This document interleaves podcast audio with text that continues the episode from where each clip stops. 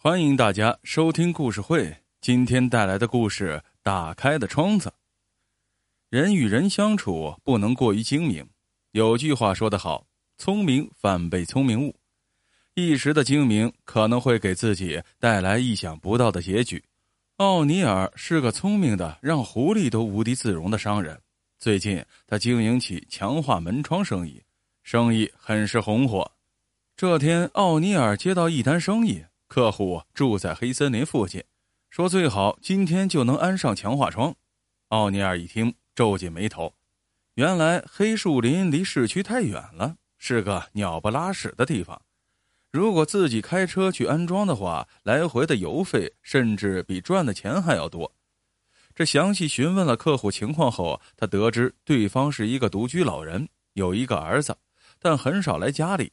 于是奥尼尔打起了小九九。仓库里正好有一件残次品卖不出去，何不把它卖给老人安装呢？虽然强化窗有些质量问题，但从外表很难看出来，更别说客户是一个头晕眼花的老头了。这奥尼尔把残次品装上车，哼着小曲上了路。汽车在路上颠簸了几个小时，终于到达了黑树林。在树林深处，奥尼尔发现了一间小破木屋。这是方圆好几里唯一的建筑，木屋的旁边是棵大树，树的枝干很像一头雄狮。奥尼尔心里默默的骂了一句：“见鬼，真是一个糟糕的地方！要不是处理残次品，打死我都不来这里。”奥尼尔敲了敲门，吱呀一声，门开了。只见一个老头坐在一架金属轮椅上，下半身已经瘫痪了。老头耸耸肩膀：“啊。”请你千万不要见怪，我不能起身和你打招呼。我原来是一个猎人，打死过无数的野兽，但是呢，去年我被龙卷风刮到山下，摔成了这样。木屋里空荡荡的，十分简陋，靠墙角放着一张单人床，床边有扇窗户，不知道已经被什么东西抓得稀烂。老头告诉他，这是树林里野兽干的。所以他要安装一扇坚固的强化窗。奥尼尔问：“就您一个人在家住啊？”“是啊，我儿子在城里做事情，他很少回来。”奥尼尔放心了，他把强化窗卸下来，开始安装。装好窗子，奥尼尔斜了老头一眼：“您觉得这怎么样啊？还满意吗？”老头点点头：“非常好，我再也不用担心那些该死的家伙来骚扰我了。”他把钱付给奥尼尔，感激地说：“真的谢谢你啊，年轻人！我找过好几家安装的公司，他们知道我这个鬼地方太远，都不愿意来。只有你给我服务，真的谢谢你。”于是奥尼尔干完活，开车回到了公司。几年过去了，奥尼尔的生意是越来越火。半年前，他又被一家大型企业挖走，当上了总经理。奥尼尔风光得意。他买了一辆豪华轿车，有时间就出去兜风消遣。这一天，奥尼尔在外面有一个应酬，酒足饭饱后，他觉得头脑发麻，浑身打飘，强打精神发动了车子。也不知道开了多久，突然，奥尼尔看到前面有人在拦车，他下意识的踩了刹车，摇下窗户骂道：“该死的，你不想活了！”突然，一双大手从车窗里伸进来。竟然把奥尼尔生生的从车里拉出来，奥尼尔被眼前的情景吓坏了，酒也醒了七八分。他睁大眼睛环顾四周，糟糕，他走错路了，来到了一个几乎没有人烟的地方。再定睛一看，眼前这个长着络腮胡子的男人手里还拿着一把匕首。络腮胡子用刀顶住奥尼尔的腰：“识相点儿，不然就结果了你。”奥尼尔忙说。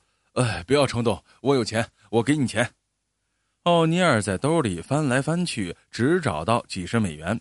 这也难怪，平时他总是刷卡消费。络腮胡子显然不满意。你在打发乞丐吗？他上下打量，发现奥尼尔佩戴着一个扎眼的名牌手表。他一把抓住奥尼尔的手腕，这款表值好几万吧？今天收获，哼，真不错。奥尼尔一下就紧张起来了。手表贝壳里有一个小磁盘，里面装着公司的商业机密。因为奥尼尔觉得只有把它贴身放着才安全，要是给人拿去，那还了得了。于是奥尼尔连连摇头：“呃，不不不，呃，这块表是假的，值不了几个钱。如果你艳遇啊，我就把这辆车给你，这是车钥匙。”络腮胡子阴沉沉的笑着：“哼，你以为我是傻子吗？这辆豪华车是限量版的。”在这个城市里没有几辆，我能开它吗？少废话，把手表给我。奥尼尔直冒冷汗。如果公司机密丢失了，他不敢想象后果有多严重。突然，奥尼尔发现不远处有一丝亮光，朦胧的光线下有一间小木屋，而木屋旁边一棵枝干貌似狮子的树。奥尼尔马上想了起来。这正是他几年前安装强化窗的地方，这是奥尼尔唯一的救命稻草，他一定要抓住他。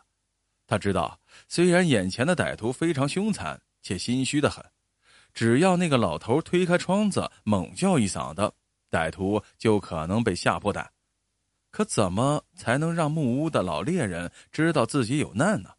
直接喊救命显然是不行的，歹徒会立刻掐断自己脖子。必须用其他异常的声响来提醒老猎人。奥尼尔假装打了一个趔趄，他故意提高嗓门：“哎呀，哎，我脚扭了，这该死的石头！”他蹲下身摸摸自己的脚，眼睛瞟了瞟远处的小木屋。让人失望的是，老猎人没有任何反应。奥尼尔想：是不是我自己的声音太小，还是老猎人耳背了？络腮胡子冷笑。哼快把手表给我脱下来！我可不管你疼不疼，惹烦了我，我一刀子下去，保证比你扭到脚更疼。利索点奥尼尔马上又想到另一个主意，他偷偷开启轿车警报器，然后假装不小心碰了车子一下。顿时，寂静的夜空响起了刺耳的报警声。络腮胡子显然被激怒了：“你怎么回事？”奥尼尔说：“哦。”可能是车子报警器系统坏了，络腮胡子叫嚷着让奥尼尔赶快关掉。奥尼尔磨磨蹭蹭，故意拖延时间。他在等那一扇窗户打开，可令他绝望的是，老猎人的窗子仍然纹丝不动。络腮胡子等不及了，他扑上来抓住奥尼尔的手，想强行把手表拽下来。奥尼尔也急红眼，明知不敌。却还是拼了命和那歹徒搏斗起来。很快，奥尼尔身中数刀，噗的一声，歹徒又在奥尼尔的腿上重重的刺了一刀。奥尼尔大叫一声，晕了过去。他在失去知觉前拨通了报警电话。那次搏斗只有两三分钟，时间很短，但奥尼尔却觉得无比漫长，因为他一直在等老猎人把窗户打开。奥尼尔失去了一条腿，他也因此失去了总经理的位置。出院后，奥尼尔有一天听到一个消息：拦路抢劫的络腮胡子被警方抓获了。要不是坐在轮椅上，奥尼尔早就跳起来了。这真是恶有恶报，这就是他的好下场。奥尼尔决定到警局去看一下这毁掉他幸福人生的人。他来到警局，看到了那个络腮胡子。他气得快要发疯了，正要破口大骂，从外面又进来一架轮椅，上面坐着的竟然是老猎人。奥尼尔的眼珠几乎要瞪出来了，这究竟是怎么回事？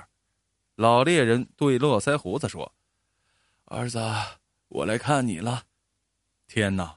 奥尼尔只觉得一阵眩晕，他冲着老猎人咆哮起来：“你这个见死不救的老家伙，竟然你是他父亲！”你知道吗？如果那天你打开窗户，那我就不会失去我的腿，不会失去我的职位。你毁了我的一生啊！老猎人冷冷的看着奥尼尔，那眼光让人不敢正视。我害了你的一生，是你害了你自己，也害了我的家人。他沉默了片刻，沉痛的说：“那天我什么都看见了，我什么都听见了。”只要我推开身边的窗户喊一嗓子，我儿子准会跑掉。但是你安的那扇窗，我怎么都打不开。等我下了床，推开门，五分钟过去了，而那时一切都晚了。是那扇窗毁了你，也毁了我们的生活。奥尼尔惊讶的说不出话来。窗子，打不开的窗子。